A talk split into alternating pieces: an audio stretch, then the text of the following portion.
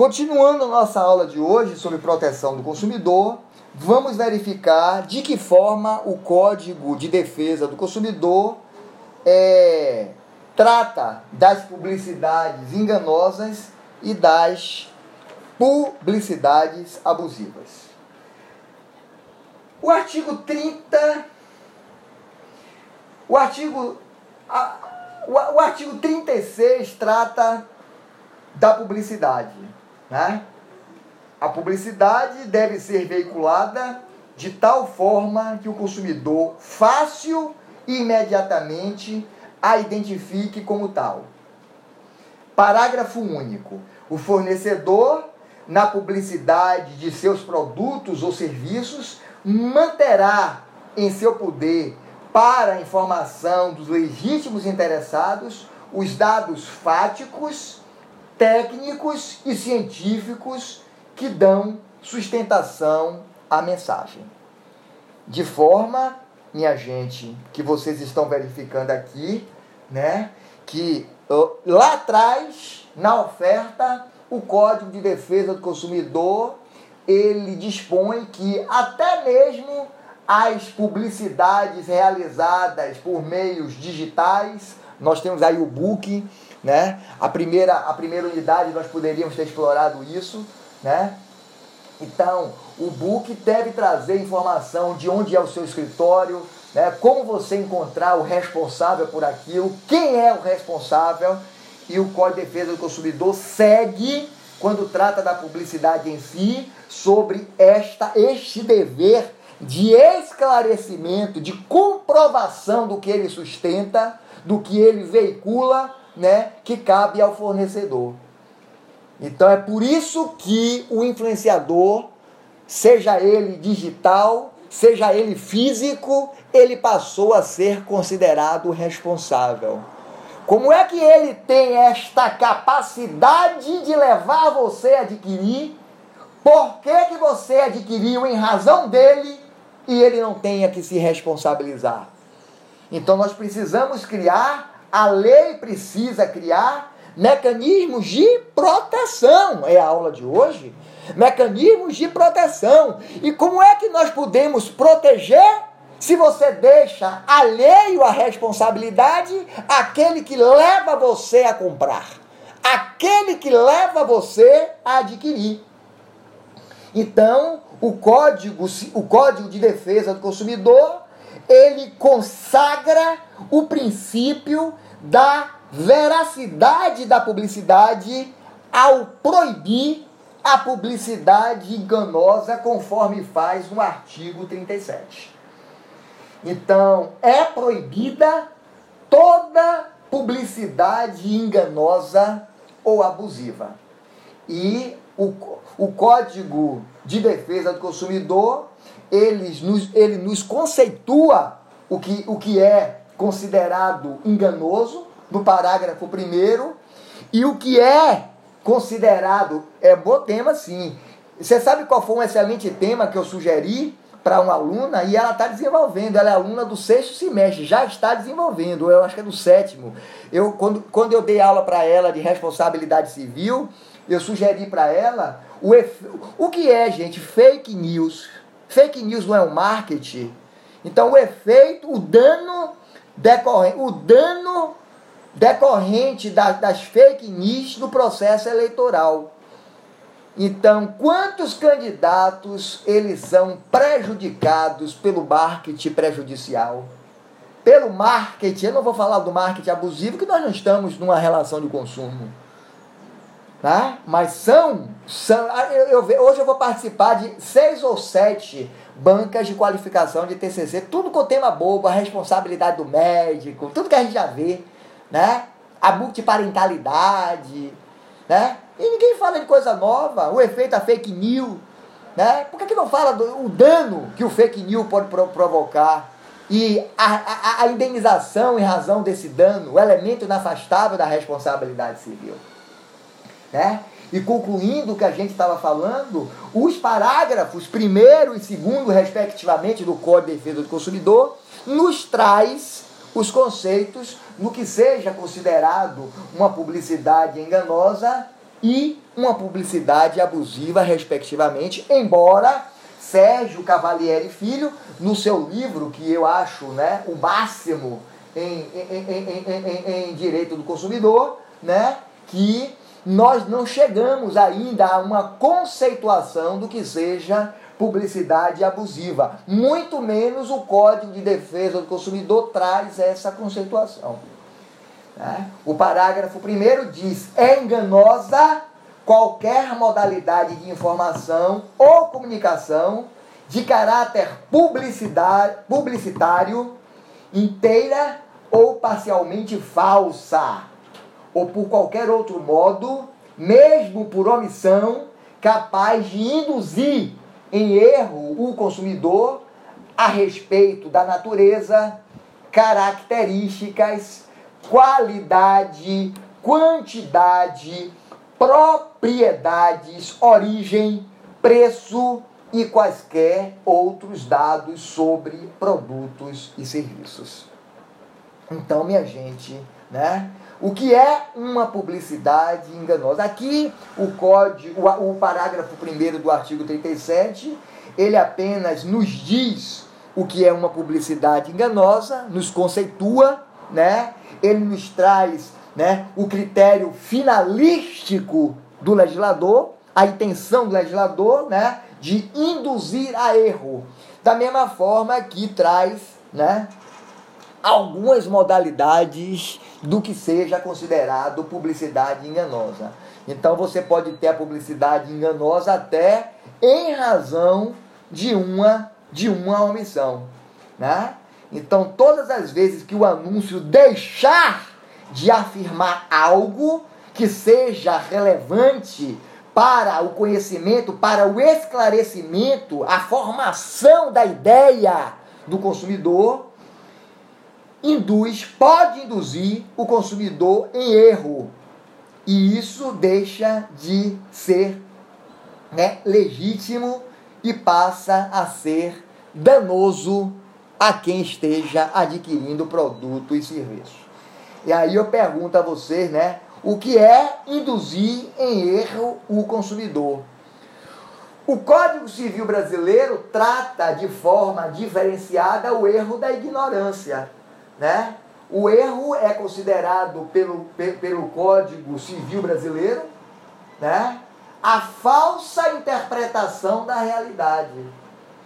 Então, quando você compreende mal, quando você compreende mal, né, você está errado.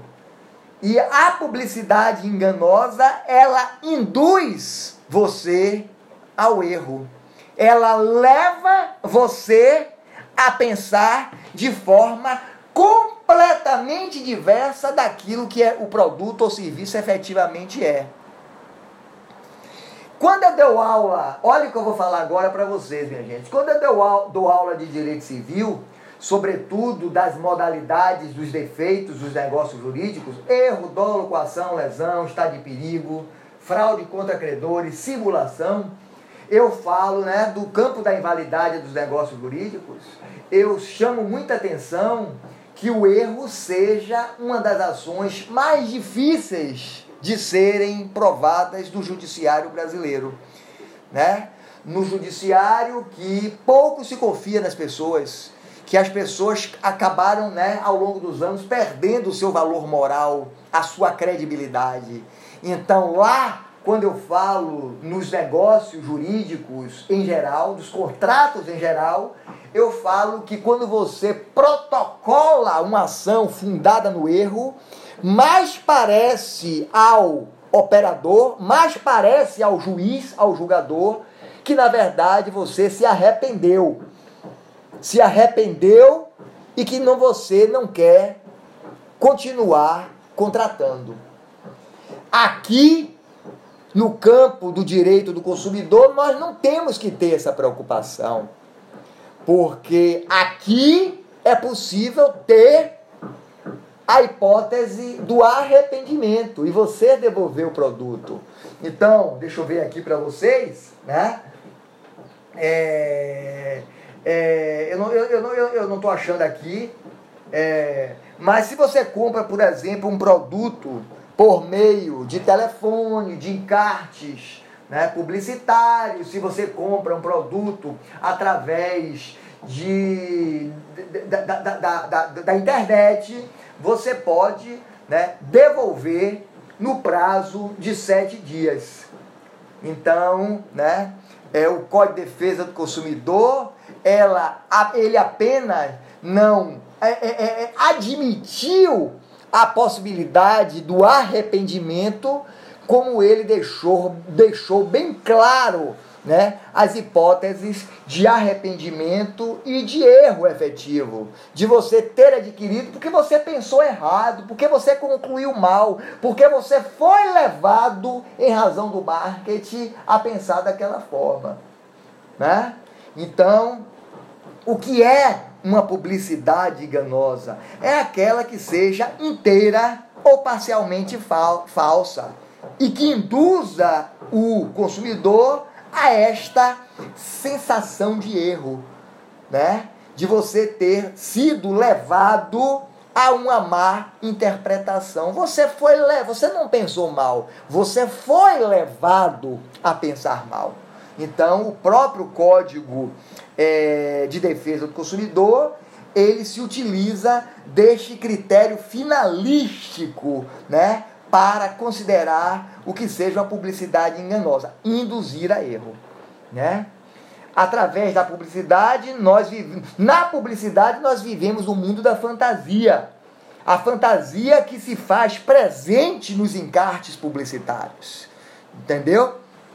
Então, é a fantasia é, que se faz presente nas publicidades não a caracteriza em si como enganosa, se todos perceberem que não passa de uma fantasia, como no exemplo que eu dei da boneca. Né, da boneca que se mexe, da, da, da Barbie que vai até o altar com quem? Né? A boneca é inerte, a boneca não anda, seja por bateria, seja por controle, por sinais, né? mas é a publicidade criando um mundo da fantasia, mas um mundo da fantasia facilmente perceptível, né? Então a gente poderia dizer que aqui para a caracterização da publicidade enganosa há de ter esta capacidade de indução do consumidor em erro, né? A verificação deste critério finalístico que eu estou dizendo para vocês, certo? Que eu estou dizendo para vocês.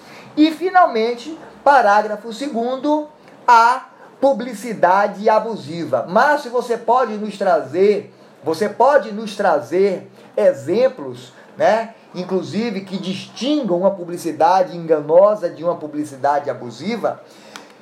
Podemos, eu posso trazer exemplo para vocês. Então, por exemplo, na, no Intercut, é, a gente passa, se você vai caminhar na barra, você recebe encartes, você entra no, no, no, no Max Center, se você se desloca entre aquele né, Tricenter, Max Center, Pituba Park Center e Tropical Center, você recebe encartes publicitários de restaurantes aquilo, por exemplo, né? Então, uma coisa é a publicidade, né? O marketing falar, nós temos a melhor comida da região. Quando você fala na melhor comida da região, pode até não ser, pode ser uma porcaria aquela comida que está sendo, né, é, é, é, levada até você, patrocinada até você mas o critério do que é bom, o critério do que seja a melhor comida, é um critério que é variável entre pessoas. Então é possível, dentre um universo né, enorme de consumidores, que considerem, que tenham certeza de que aquela comida é uma porcaria, haverá quem goste haverá quem avalie o seu custo-benefício né? e ainda mantenha né, o consumo daquele restaurante. Então, não seria abusiva, desculpe, não seria enganosa a publicidade que fale que o restaurante que possui uma péssima comida possui a melhor comida da região. Em razão desta variação de conceito do que seja uma boa comida, uma comida apetitosa. Agora, se ele declara que, que ele possui o melhor preço da região, né, de uma comida aquilo, e ele não possui, obviamente que ele, essa publicidade é considerada uma, considerada, é uma, uma publicidade enganosa. Ele está enganando você.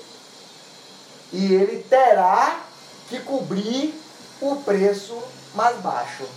Porque o, este conceito é um, é um conceito que, que é objetivo.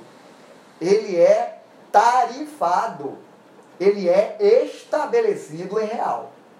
Então aí abusa de sua boa fé, abusa de sua índole, abusa de seu crédito. Né? A abusividade não. A abusividade está prevista no parágrafo 2 do artigo 37. Né? É abusiva, dentre outras, a publicidade discriminatória de qualquer natureza a quem cite a violência, explore o medo ou a superstição, se aproveite da deficiência de julgamento e experiência da criança, desrespeita valores ambientais ou que seja capaz de induzir o consumidor a se comportar de forma prejudicial ou perigosa à sua saúde ou segurança. Então, minha gente, né? O princípio, primeiro, olhe logo para não esquecer, quando ele começa a discriminar o que seja uma publicidade abusiva, ele fala assim, ó, é abusiva dentre outras. Portanto, aqui nós temos um elenco do que seja considerado uma, uma publicidade abusiva, mas não se trata de um elenco, de um elenco, de um rol exaustivo, né? Ele pode admitir outras situações que sejam consideradas publicidade abusiva, né? Então hoje nós estamos nós estamos vivendo, né, o mundo da do que seja é, perfeito, o mundo da perfeição. Né? Então você quer ser magro, você quer ser forte, você, você quer ter o, o, o rosto né, é, sem cicatriz, você não quer ter o rosto mais bronzeado, você quer ter o rosto limpo, você quer ter o rosto que não responda mais ao seu envelhecimento, que não, que não tenha os franzidos do tempo.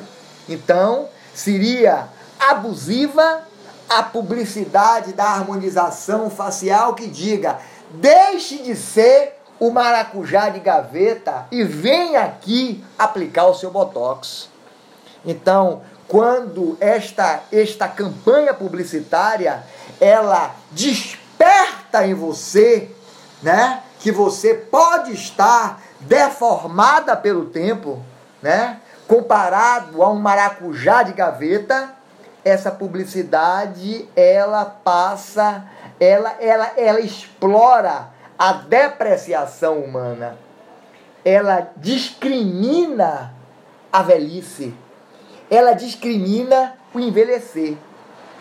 Então, é, é, a publicidade abusiva é aquela que ofende valor que pode ser constitucional, pode ser ambiental, pode ser ético, pode ser social. Certo? Pode ser social. É, Josinaldo, no, no, no me trouxe, trouxe para gente uma situação interessantíssima, né? De um condenado, né? Era a publicidade de um carro, minha gente. Então, o condenado é, ele cumpre é, um determinado tempo de cadeia, né? Ele cumpre pena em regime fechado, ele não vê nem a luz do sol e ele não vê a hora de sair dali, né? E ele pensa todos os dias em que ele cumpre a sua pena em nunca mais voltar a delinquir. Então, é chegado o dia em que ele recebe, né, que ele adquire a sua liberdade. E quando ele sai, ele começa a admirar a luz do sol, e a primeira coisa que ele vê, depois de tanto tempo encarcerado, é o lançamento de um veículo de uma determinada marca. Né? E aquele veículo, né, em razão do seu, do seu novo lançamento, da forma com que foi projetado, com linhas modernas, ele seduz o consumidor a tal ponto que ele se torna, né, que ele se torna um, um, um produto tão desejado que ele deva ser adquirido de qualquer forma. Então, o cara que já tinha consciência do que é delinquir, do que é cumprir uma pena, ele é despertado por uma emoção tal, por um desejo tal de ter aquele veículo, que ele volta a delinquir. Então ele quebra o vidro daquele veículo, ele faz uma ligação falsa e ele segue, ele já sai da cadeia, né? Arrastando, furtando aquele veículo. E a gente essa publicidade, ela incita a ilicitude, uma conduta humana arrepiadora do direito. Então, em qualquer lugar do mundo, furto é furto. Furto é considerado um tipo penal. Então, qual é o Estado, qual é a sociedade que admite a possibilidade do furto? Eu desconheço. Então, esta campanha é uma campanha que se demonstra, né, não apenas eticamente, eticamente abusiva, mas legalmente abusiva. É uma publicidade que mexe, né, com desejos que incitam a própria conduta diversa do ordenamento jurídico brasileiro. Então é uma publicidade que, sem dúvida nenhuma, é uma publicidade abusiva. Alguma dúvida até aí, gente? Alguma dúvida? Vocês começam a ficarem caladinhos, né? Para a gente encerrar a aula. Eu já sei. Nove e meia a gente encerra, gente. Tá ruim a aula, gente? Tá ruim? Tá chato? Então, então vamos lá. Então vamos continuar, gente. Hoje nós, a gente pode, pode verificar, né? Eu acho o máximo a indústria do tabaco, a indústria do tabaco comercializar o cigarro e ser obrigada a veicular na própria caixa de cigarros que ela comercializa, né? Alguém numa cama de hospital entubado com um cano enfiado, uma cânula enfiada na garganta, dizendo: fumar é pré... fumar causa câncer. Fumar causa câncer. Fumar é prejudicial à saúde.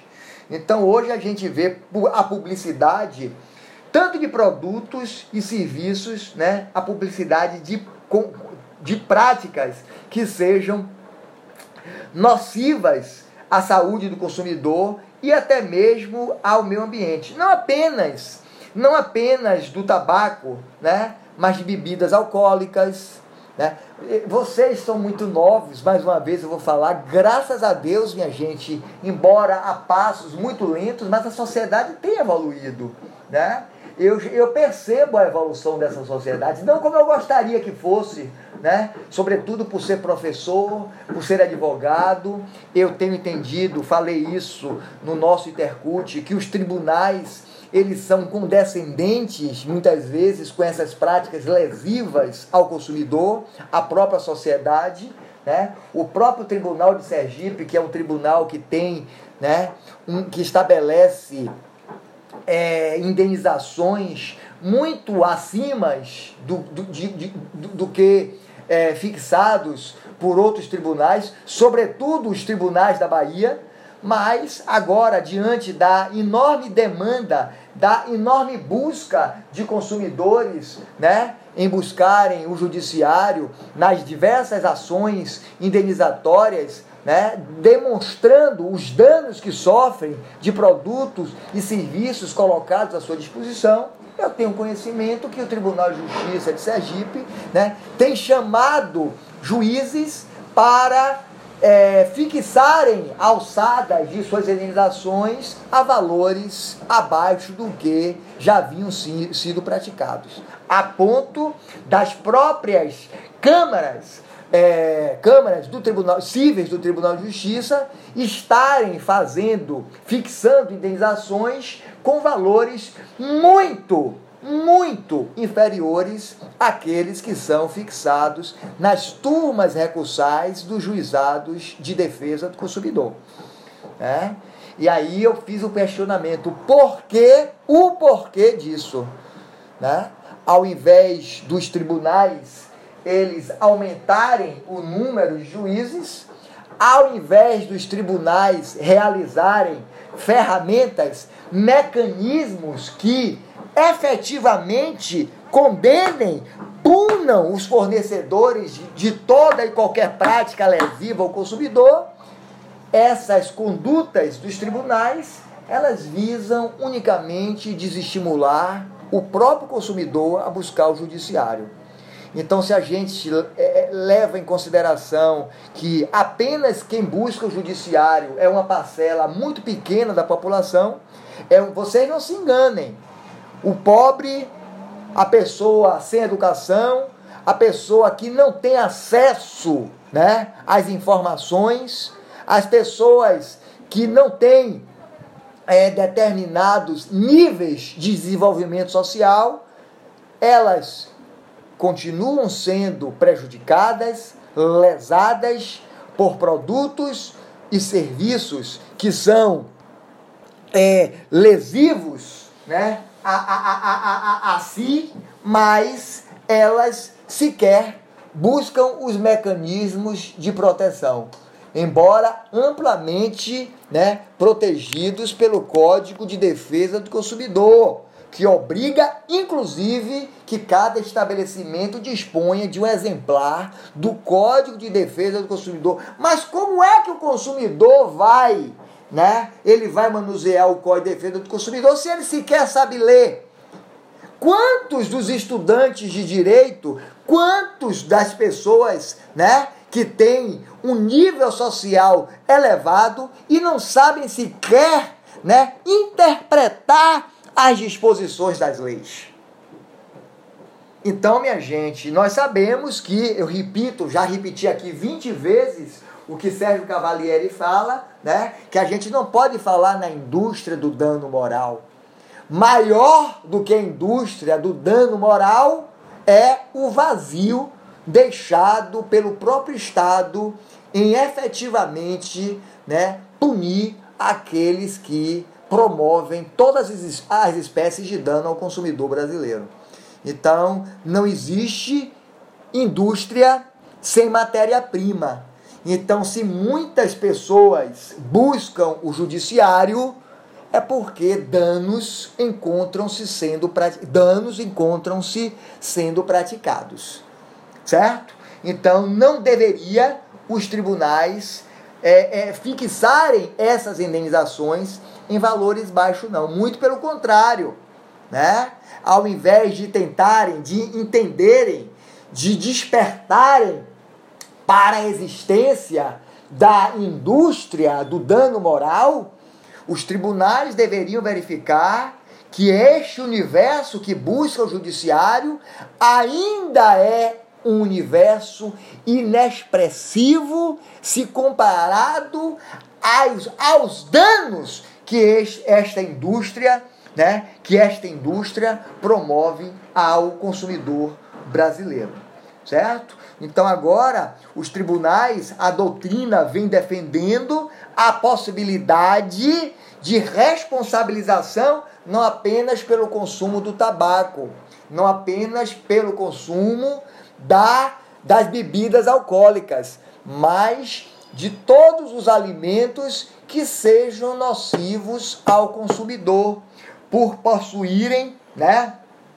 um, um, um, um, grau elevado, por exemplo, de gorduras saturadas, né, de açúcares, os refrigerantes, minha gente.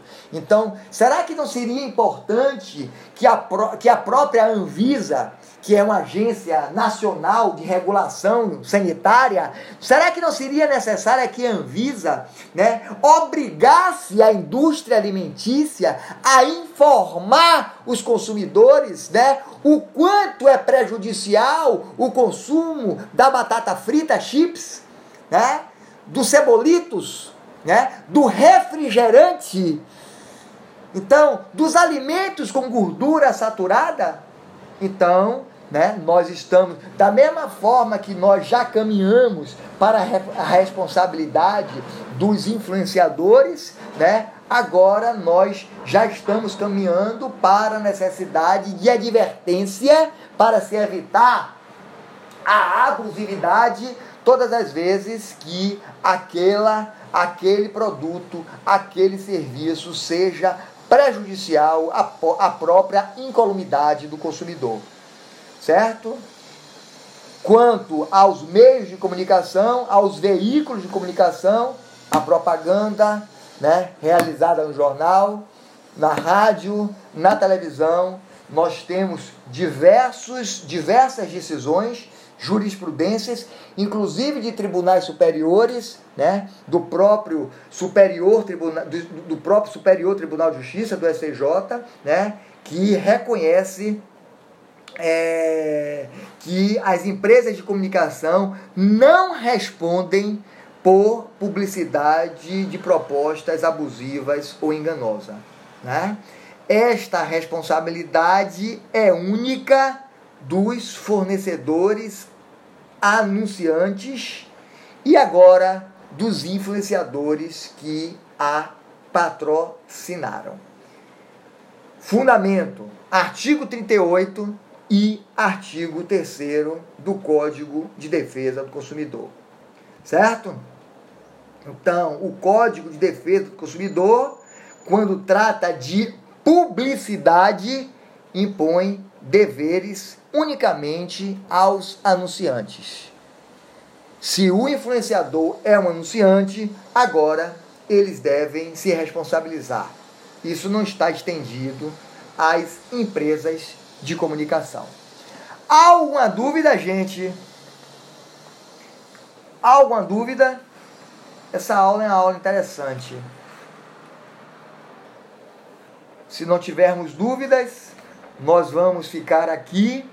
Na próxima aula nós vamos falar, né, das ações da tutela individual, né, no juízo de defesa do consumidor.